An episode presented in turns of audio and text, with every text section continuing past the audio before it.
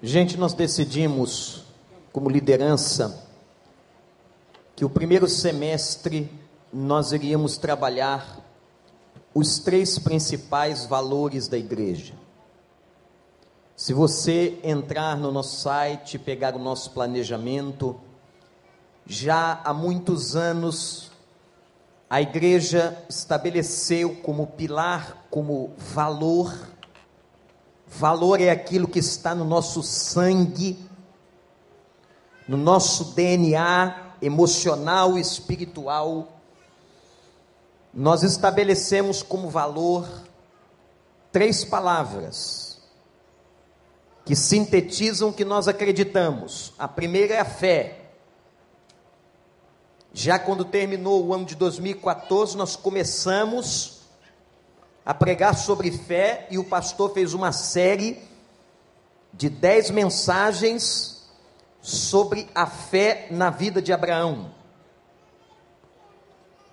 Mês de março e abril, nós vamos tratar sobre um outro valor, que é o serviço. O crente é salvo para servir no reino de Deus. E no mês de maio e no mês de junho, terminando o semestre, nós falaremos do terceiro valor, que é o amor como base dos relacionamentos na vida das famílias e na vida da igreja. Hoje, então, é o último domingo de fevereiro e nós vamos trazer aqui uma outra palavra sobre a fé. E eu sei que você veio até aqui para ouvir a Deus, amém? E que você sempre esteja orando por aqueles que assumem um púlpito para que sejamos nós apenas instrumento do Senhor. E nessa manhã, nós vamos falar sobre a experiência quando Jesus encontrou a maior proporção de fé sobre a face da terra. E com esta afirmação, eu quero dizer o seguinte: olhe para mim. Biblicamente, existem pessoas, sim, que têm mais fé do que outras. A Bíblia fala e Jesus, numa ocasião, disse aos seus discípulos: homens de pouca fé. Em outras experiências ministeriais, ele vai demonstrar pessoas que tinham uma fé extraordinária. Hoje à noite eu vou pregar sobre uma mulher que ele disse assim: Grande mulher é a tua fé. E os irmãos vão ver a experiência que Jesus teve com esta mulher. Mas a história de hoje de manhã, ela é espetacular e inédita. Que Jesus vai dizer assim: Eu nunca vi tal fé, nem entre os filhos de Abraão. Abra sua Bíblia no Evangelho de Mateus, capítulo 8. Mateus, capítulo 8, versículo de número 5.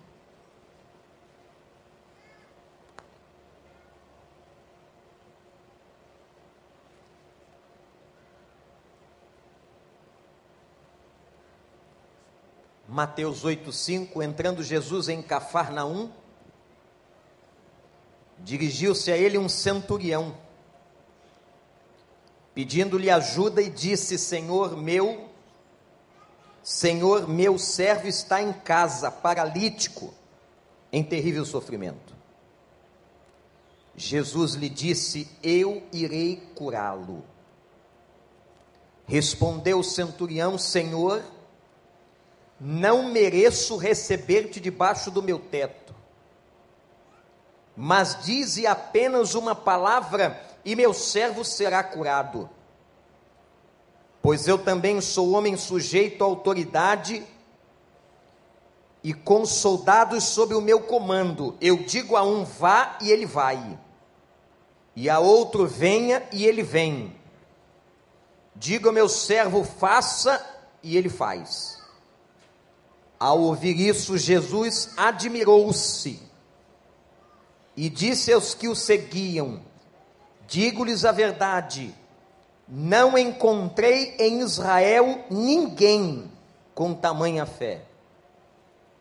Eu lhes digo que muitos virão do Oriente e do Ocidente, se assentarão à mesa com Abraão, Isaque e Jacó no reino dos céus, mas os súditos do reino serão lançados para fora, nas trevas, onde haverá choro e ranger de dentes. Então Jesus disse ao centurião: Vá, como você creu, assim lhe acontecerá. Na mesma hora, seu servo foi curado. Como está a sua fé? Uma das orações que eu tenho feito, irmãos, que eu quero estimular você a fazer, é que Deus aumente a minha fé. Eu não sei se você se julga como essas pessoas, eu sinto às vezes ou uma inveja santa, se é que isso existe, ou então uma percepção de que a pessoa não entende Bíblia. Mas eu já ouvi muita gente dizer assim: eu tenho muita fé, pastor. Quando alguém fala isso para mim, eu fico pensando nos textos da Bíblia, nas experiências, e digo: como é que essa pessoa tem tanta fé assim? E como é que ela tem essa humildade toda de reconhecer que tem tanta fé? Eu tenho uma fé que o senhor não tem nem ideia. O senhor não sabe como eu confio. Gente, minha fé é pequena. Eu queria muito ter uma fé maior. Mas de onde nasce a fé? Primeiro, que a fé é uma capacidade que Deus deu a todo ser humano de ser desenvolvida. Todas as pessoas que nascem na face da terra, elas nascem com uma capacidade espiritual de desenvolverem a sua fé. O budista desenvolve a sua fé, o islâmico desenvolve a sua fé, o cristão desenvolve a sua fé.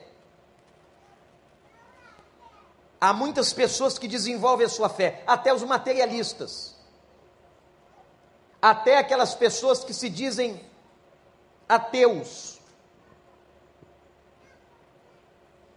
Porque muitas vezes elas confiam e depositam confiança, não numa divindade institucionada, mas elas confiam, por exemplo, no Deus Mamon, no dinheiro.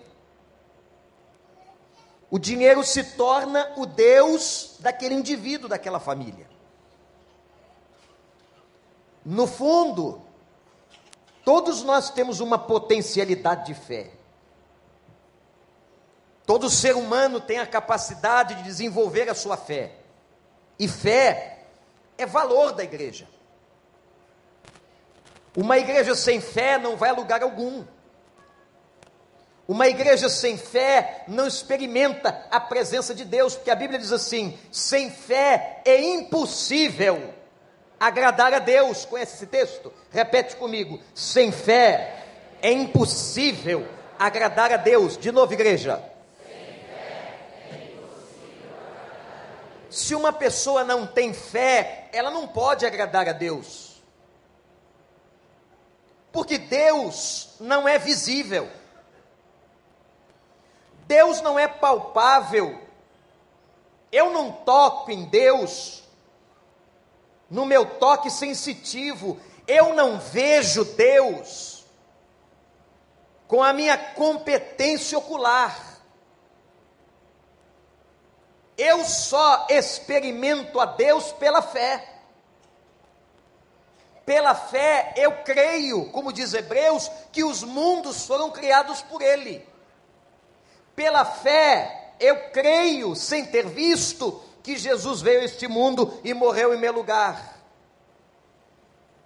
E no reino da fé é diferente do reino dos homens e no reino da ciência. Por exemplo, para a ciência que é positivista, uma coisa só é real e comprovada se a ciência vê e experimenta. Para aquele que tem fé, não. Ele crê sem ver. Ele não vê para crer, ele crê para ver. O homem da ciência, o homem natural, ele precisa ver para que ele creia. Por isso que os milagres de Jesus são chamados por João de sinais. Mas a pessoa de fé, ela precisa crer e então ela verá.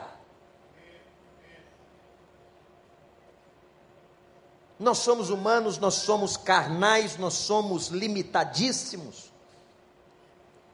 Encontramos aqui a experiência de Jesus com este centurião. Olha que coisa linda. O homem era um oficial romano. Provavelmente um romano. Quando muito, alguém de origem grega. Isto significa que este homem não era judeu. Não havia sido criado e nem conhecia o desenvolvimento da história de Abraão, Isaac e Jacó não conhecia a Torá, a lei, não conhecia o Velho Testamento. Este homem era um centurião romano. E mais, este homem era um homem de destaque na sociedade. Roma dominava o mundo. Roma dominava Israel. O mundo estava debaixo do poder de Roma e ficou por cerca de 300 anos. Um oficial romano era uma pessoa muito importante. Como a palavra diz, ele era um centurião, isto é, ele era comandante de uma tropa de 100 soldados. 100 soldados estavam à sua disposição. O texto declara que ele tinha servos que ele mandava, ele era um líder. Liderava não apenas a guarnição, mas era um líder no meio dos oficiais de Roma. Os irmãos sabem que por inteligência do Império Romano, o império não fica muitos muitos anos e séculos como ficou o Império Romano, se não for um império muito inteligente. Uma das grandes manifestações da inteligência do Império Romano era o uso da religião. Isto é, eles escravizavam as nações, essas nações pagavam impostos a Roma, mas Roma permitia que eles cultuassem seus deuses. Roma permitia que os judeus, por exemplo, cultuassem ao Deus de Israel ao Deus de Abraão, de Isaac e Jacó. Mas também permitia que Corinto, na Grécia, fosse uma cidade politeísta, com muitos deuses. Uma das maneiras de aguçar a dominação romana sobre os povos foi exatamente dar uma liberdade religiosa, conquanto essa liberdade fosse vigiada. Roma estava sempre de olho por que é que o caso de Jesus chamou a atenção de Roma? Porque o discurso que os judeus começaram a dizer, por inveja, sobre Jesus, é que ele estava se intitulando o Rei de Israel. Roma então começa a ficar atenta o império começa a ficar atento a este judeu que surge como um governante. Quem é? Jesus, rei de Israel.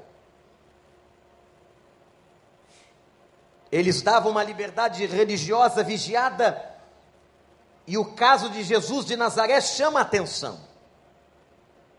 Vejam, quem vai até Jesus é um centurião.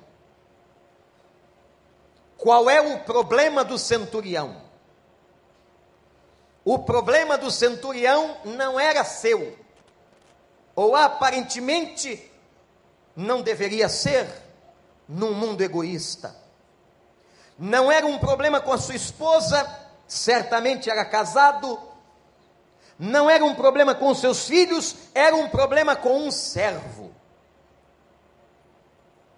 Com alguém que não recebia salário, mas que o servia. E esta pessoa está enferma. Jesus vai dizer que nunca viu fé igual. Gente, a gente tem que aprender com esse cara. Tem que aprender com este centurião.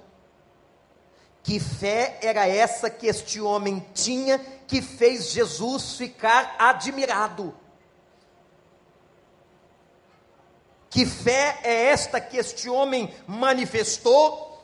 Que Jesus ficou, diz o texto no grego, perplexo. eu quero observar aos irmãos algumas características desta fé, que é a maior fé encontrada no Novo Testamento, a maior fé encontrada na experiência de Jesus na terra. Algumas características. Primeira, a fé do centurião tinha a direção certa.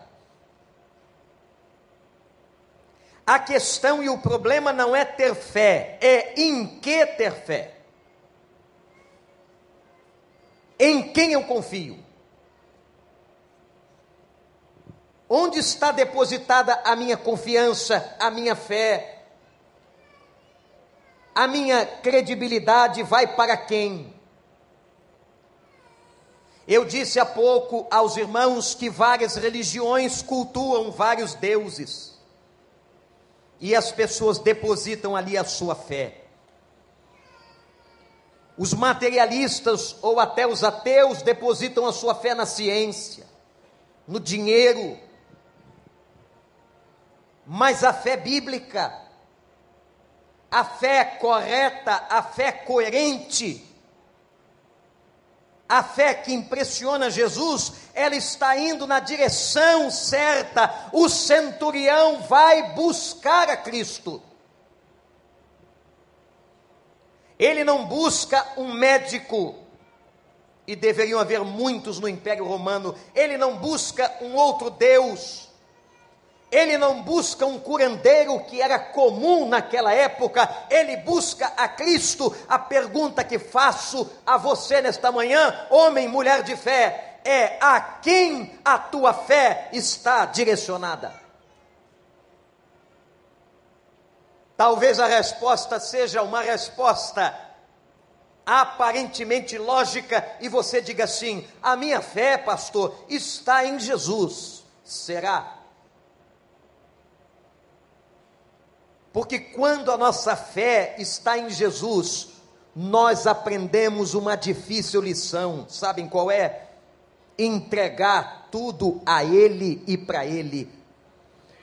Entrega o teu caminho ao Senhor e confia nele, e Ele tudo fará. Entrega o teu caminho ao Senhor, confia nele, e Ele.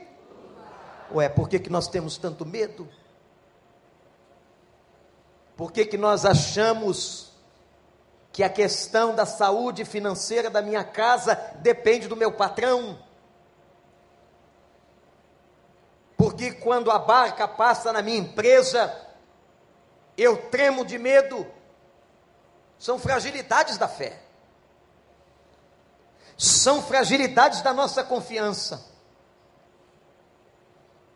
São medos que nós carregamos são dúvidas que nós temos. Meus irmãos e irmãs, a nossa fé é pequena e é frágil. Por qualquer coisa nós podemos tropeçar. Por qualquer motivo você pode cair na sua fé. Não pensa que a sua fé é melhor do que a fé do outro.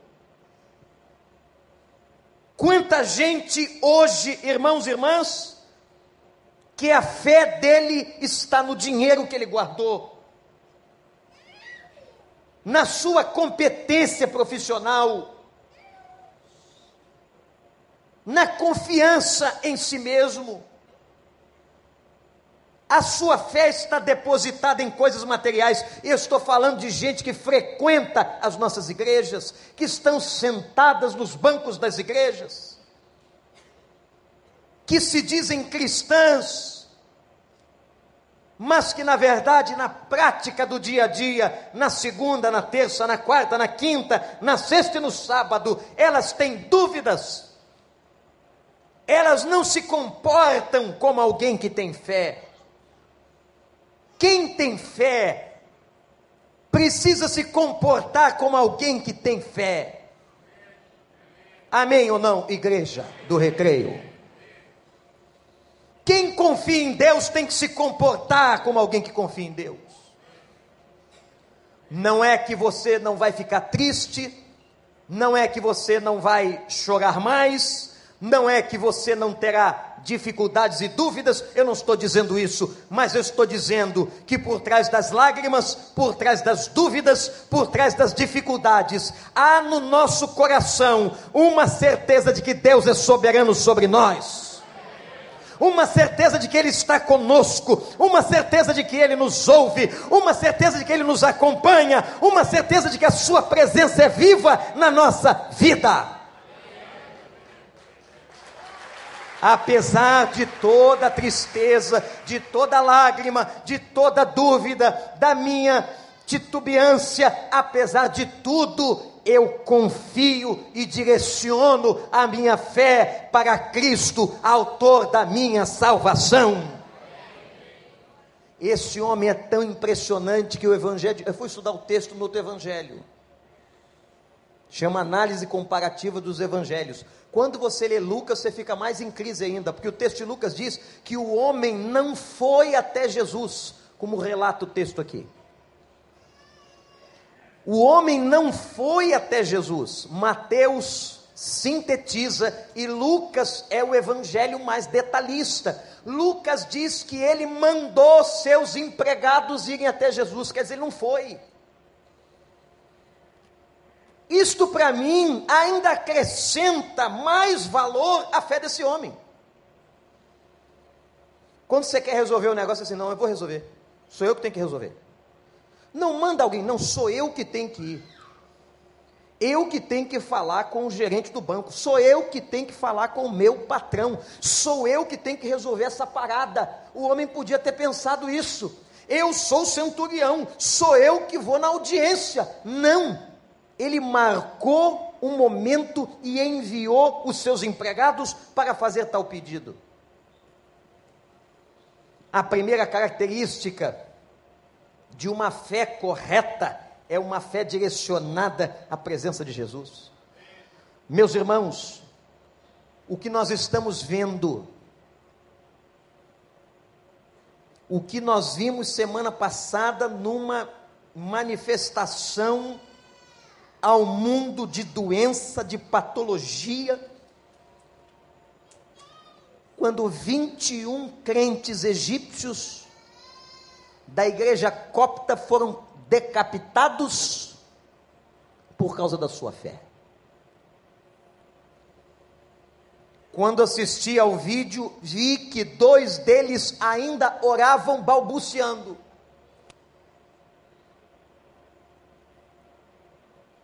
Isto, isto está acontecendo por causa de duas coisas: de uma questão política, e pasmem, por causa de uma questão de fé. Grandes atrocidades no mundo são cometidas em nome de Deus, e se diz que é pela fé. A pessoa diz que crê tanto naquele Deus, que ela vai matar e morrer por ele. Num Deus sem ética, num Deus sem amor, num Deus que executa crianças. O problema não é só político, geográfico, o problema é de fé. Mas quando nós temos a fé no Deus certo, no lugar certo, quando nós temos a fé em Cristo Jesus, o nosso Senhor, irmãos, nós temos a fé direcionada a um Deus de paz, Há um Deus de amor, há um Deus de graça, há um Deus de misericórdia, há um Deus que amou esse mundo de uma tal maneira que deu seu Filho unigênito para que todo aquele que nele crê não pereça, mas tenha a vida eterna. É esse Deus que eu acredito. Você acredita nele? O nosso Deus não manda decapitar, o nosso Deus não manda pisar, o nosso Deus dá sempre uma outra chance, o nosso Deus é o Deus da misericórdia, o nosso Deus é o Deus da graça, é o Deus do favor imerecido, que nem eu e você merecemos, mas é o Deus que faz. Esse é o Deus. Não basta ter fé, tem que ter fé no lugar certo. Segunda característica desse homem, ou da fé do centurião era uma fé onde ele demonstra humildade.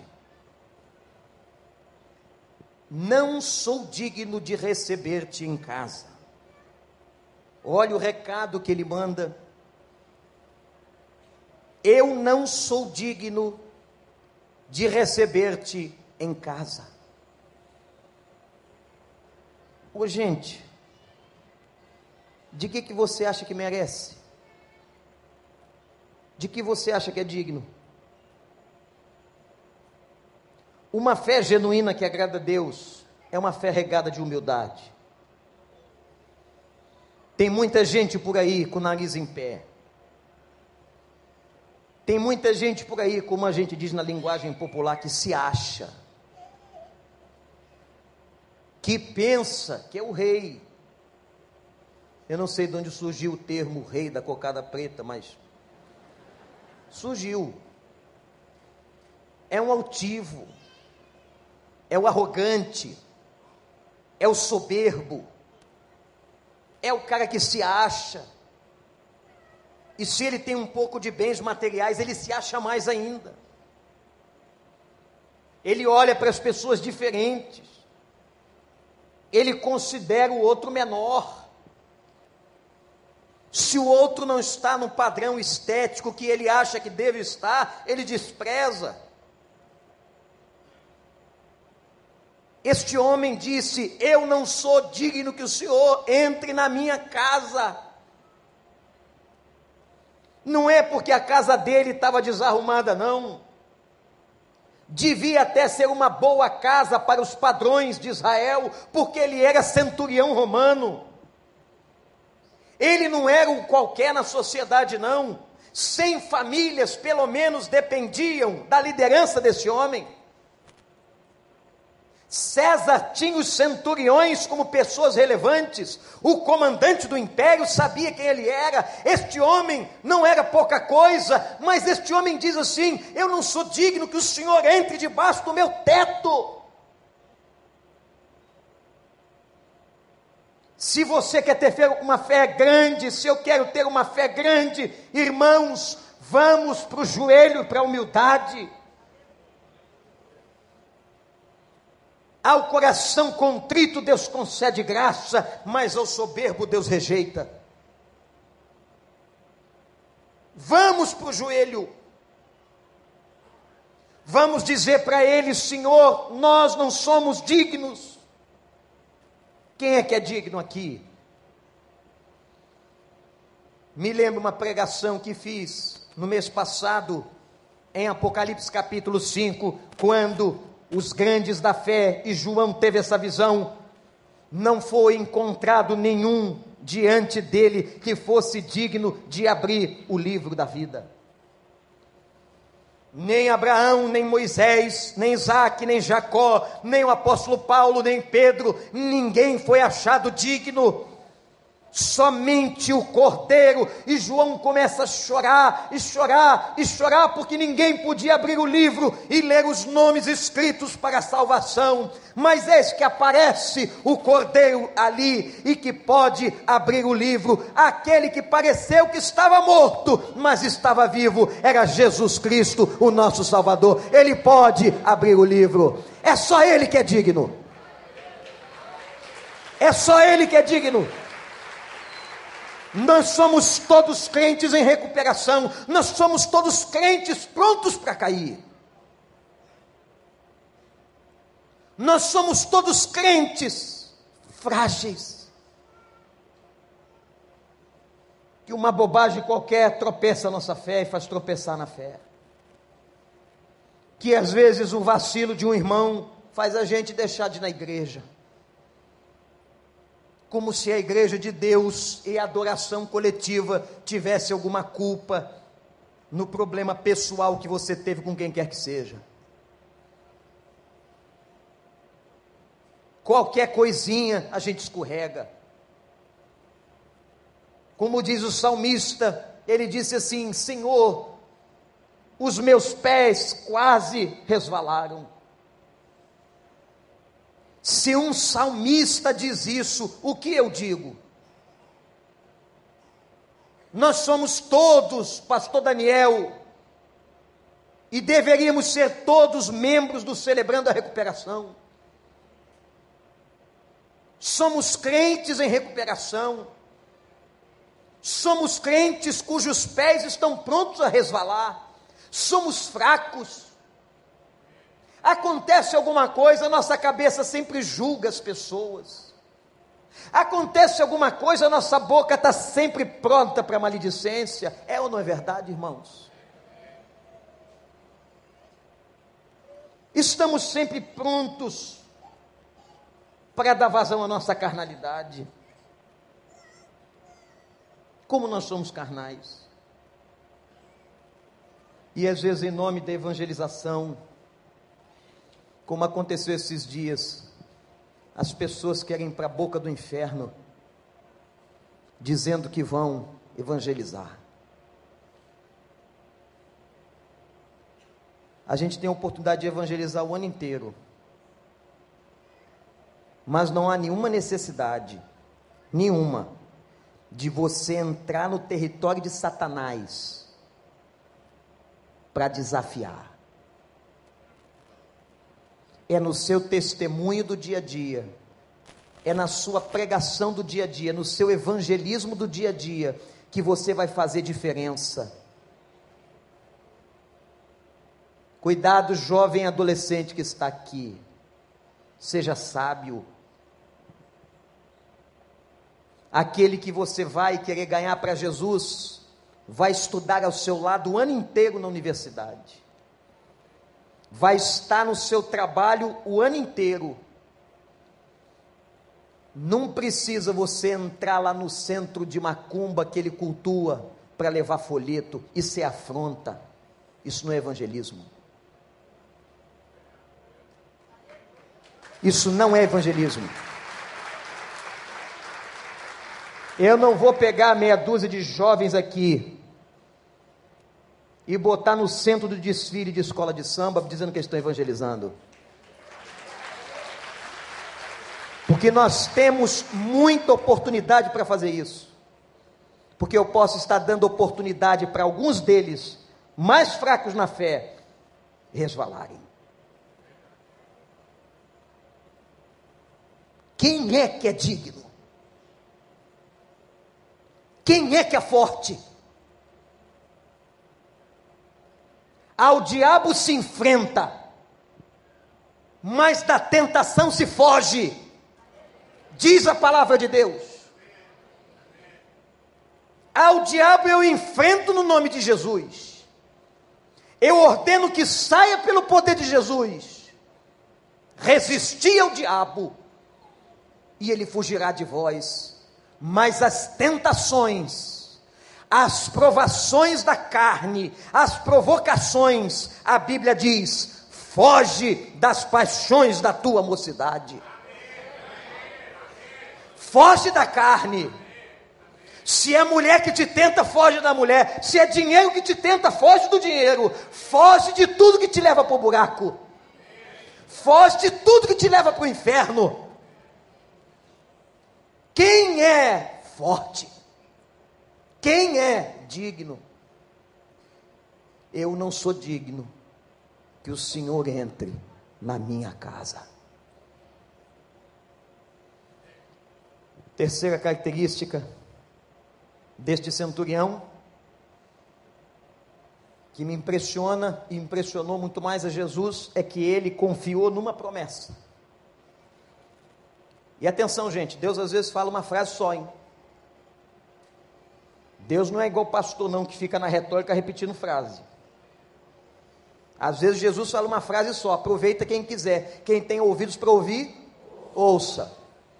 E ele disse assim: Eu vou curar. Acabou, não disse mais nada. Ele não chamou o cara para uma conferência, até porque o cara não estava presente. Não chamou os empregados dele, sentem aqui. Olha, tenho certeza que eu vou curar esse servo. Ele não fez espetáculo, não fez proselitismo, não fez gracinha, não reafirmou o seu poder, ele disse uma frase só. E pode ser que hoje de manhã Deus esteja falando com você numa frase só. Eu vou curá-lo eu vou curá-lo. Uma vez só. Eu vou curá-lo. Eu vou curá-lo. Eu vou curá-lo. Louvado seja o nome de Deus. Eu vou curá-lo. Acabou. Ele não fala duas vezes. E o homem confiou nisso. Confiar mais em quê? Ele foi até Jesus.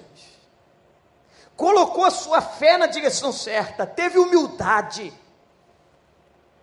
Foi humilde e agora ele diz: Eu vou confiar. A promessa está no versículo 7. O que, que é fé? Diz Hebreus, no definição, que fé é a convicção de coisas que se não vê. Convicção. Então, olha para mim. Fé não é probabilidade, probabilidade. É matéria matemática. Probabilidade é alguma coisa que pode acontecer ou não. Em que o percentual matemático vai dizer 70% de probabilidade. 90% de probabilidade que os times do Rio de Janeiro vão para a terceira divisão. Isso é probabilidade. Muito possível de acontecer com esses timinhos que tem aí. Fé não é probabilidade. E outra, olha para mim, místico. Fé não é pensamento positivo. Pensamento positivo vai acontecer, vai acontecer, vai acontecer.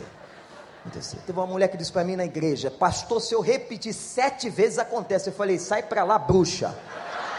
É coisa de bruxo. Se eu repetir sete vezes acontece. Que isso? Quantos anos tem irmã de casa? Muitos anos. Frequentei a escola bíblica dominical. Eu falei, frequentou nada. Sentou lá, não aprendeu nada. Fé não é pensamento positivo. Isso é técnica psicológica. Probabilidade é matéria matemática. Fé é convicção espiritual.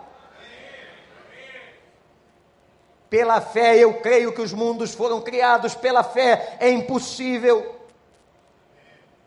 É impossível não crer nele. A fé é direcionada no lugar certo, a fé é o firme fundamento daquilo que eu não estou vendo, é a certeza, é confiança.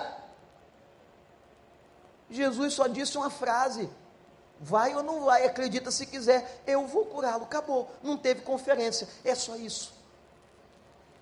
Às vezes Deus passa lá no nosso quarto para dizer uma frase só, aproveita.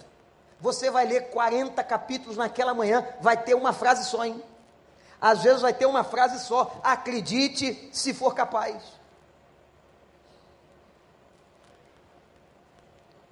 A quarta característica desse homem de fé grande. Ele se submete à autoridade. porque ele conhece a autoridade. Ele diz uma coisa para Jesus impressionante, diz assim: basta uma palavra. Irmãos, que coisa linda. Como eu gostaria, Senhor, de ter uma fé dessa. Senhor, basta uma palavra. Ele mandou recado para Jesus. Ele mandou os empregados dizerem porque ele não se achava digno Senhor, tu não precisa entrar na minha casa, porque eu não sou digno de receber o Senhor debaixo do meu telhado. Basta que o Senhor dê uma palavra, e meu servo será curado. Basta uma palavra.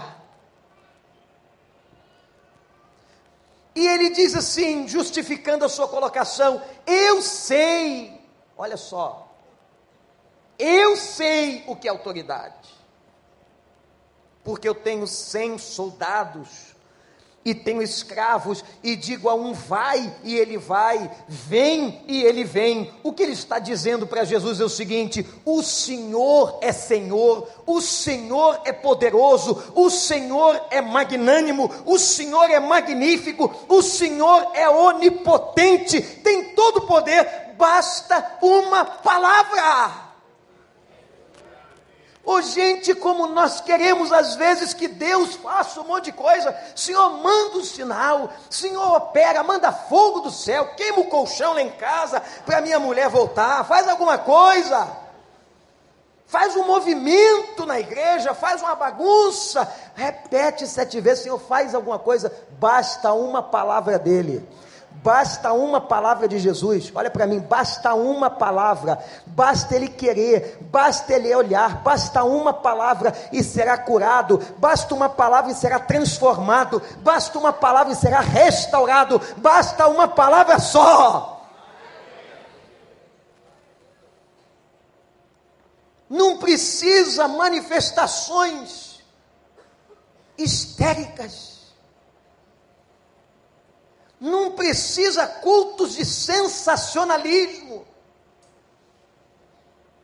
Não precisa que nós queremos aguçar os sentimentos humanos, como a gente quer tantas vezes. Aí eu quero é ver. Hoje vai pegar fogo, eu quero ver. Tu tá doido por um show, né? Porque basta uma palavra e quantas palavras ele deu, ninguém viu, a multidão não estava perto, não tinha palco, não tinha espetáculo. Ele só disse, como foi lá na criação: foi assim, haja luz e houve luz. Uma palavra, uma palavra que haja terra e houve terra, que haja o firmamento e as estrelas e houve uma palavra. Essa palavra única se encarnou numa pessoa. Jesus é a única palavra. Ter fé nele é confiar na única palavra. Basta uma palavra. Os crentes mais jurássicos e antigos lembram daquele cântico: basta uma palavra só, basta uma palavra sua. Não é não, gente? Basta só uma. Não precisa de eu estar contigo, dos pastores estarem de joelhos no quintal da tua casa. Precisa de você ter fé no Deus certo, confiar nele com humildade e basta uma palavra. Eu queria ter essa fé. Você continua achando que tem fé demais?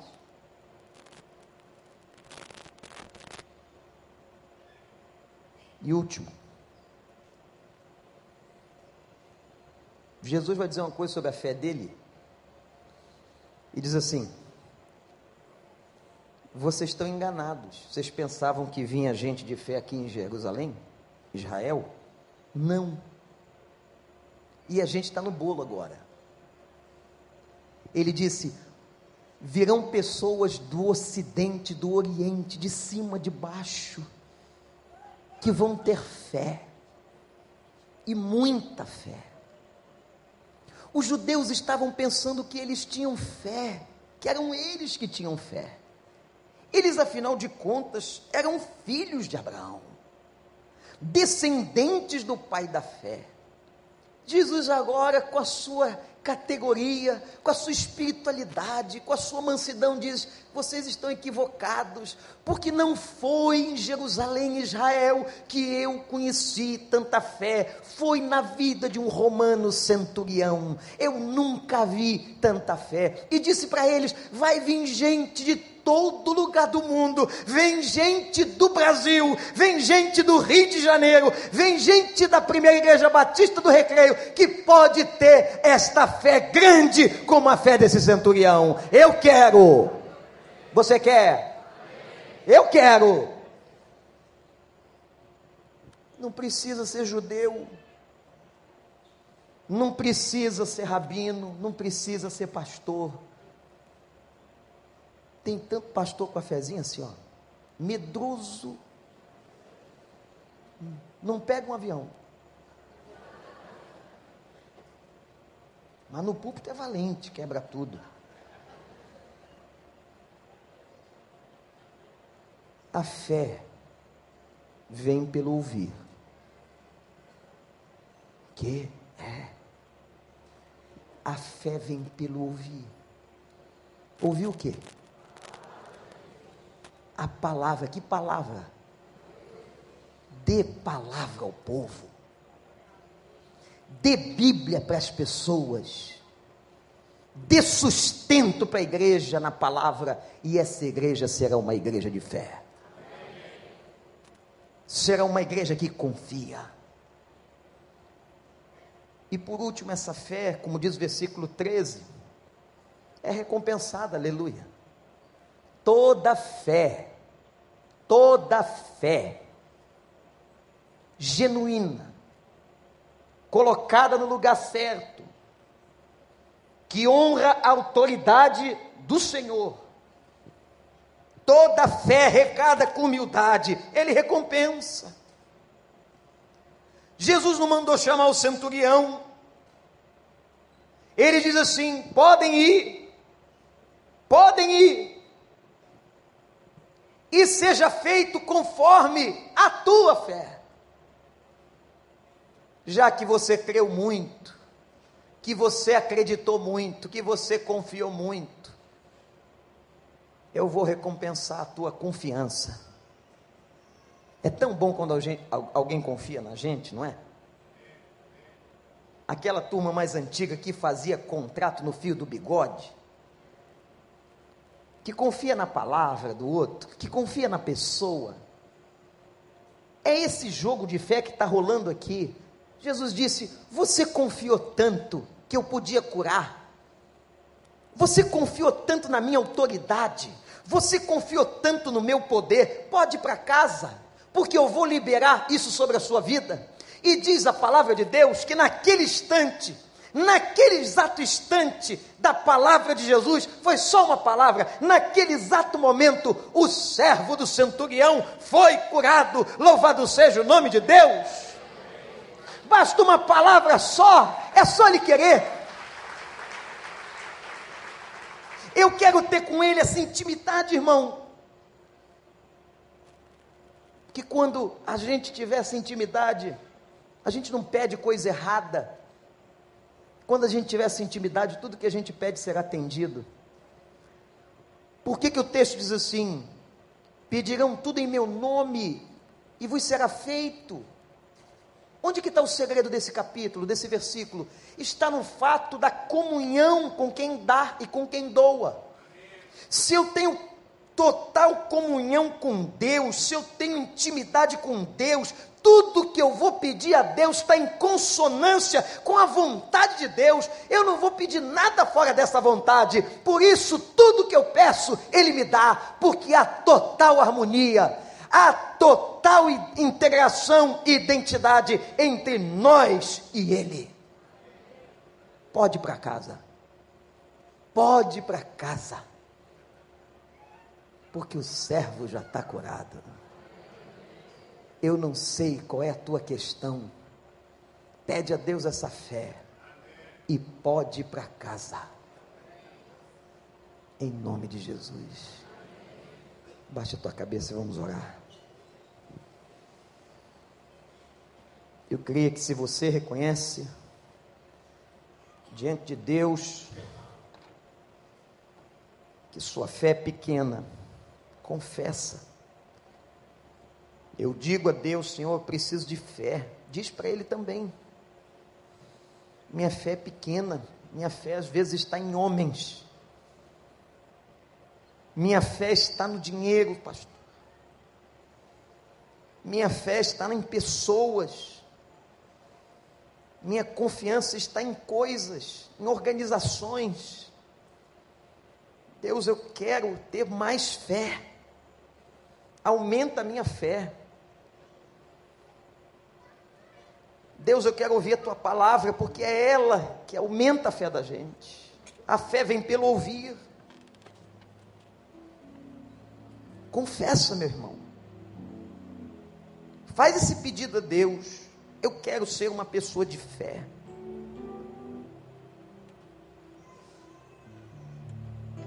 Eu quero ser uma pessoa de fé, Senhor.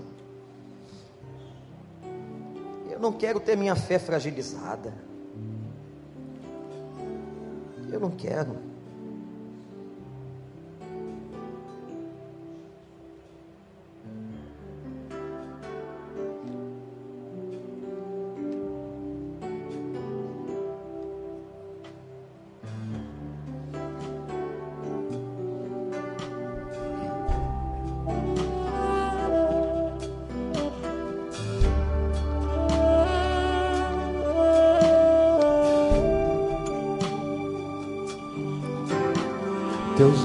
Revelam que eu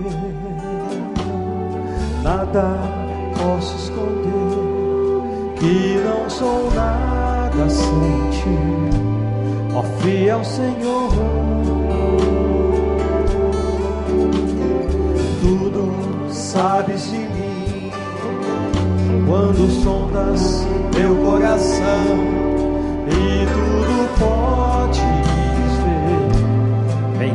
de mim, leva minha vida a uma só verdade. E quando me sondas, nada posso ocultar.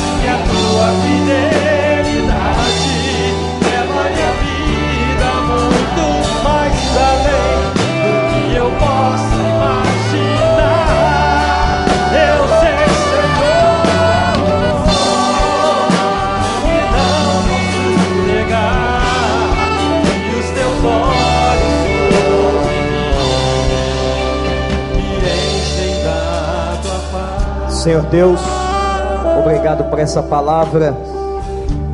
Que a tua palavra tenha abençoado e edificado a vida desta igreja. A fé vem pelo ouvir. Dá-nos a fé daquele centurião.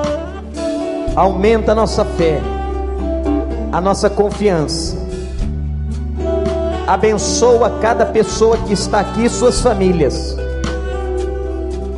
Dá a essa igreja o ardor de levar esta fé a outras pessoas, para que elas possam crer em Jesus como Salvador. Abençoa, Deus, o culto das 17h30, o culto das 19h30, os batismos, tudo que vamos fazer, inclusive a tua palavra, que mais uma vez vai ser exposta sobre a fé. Em nome de Jesus.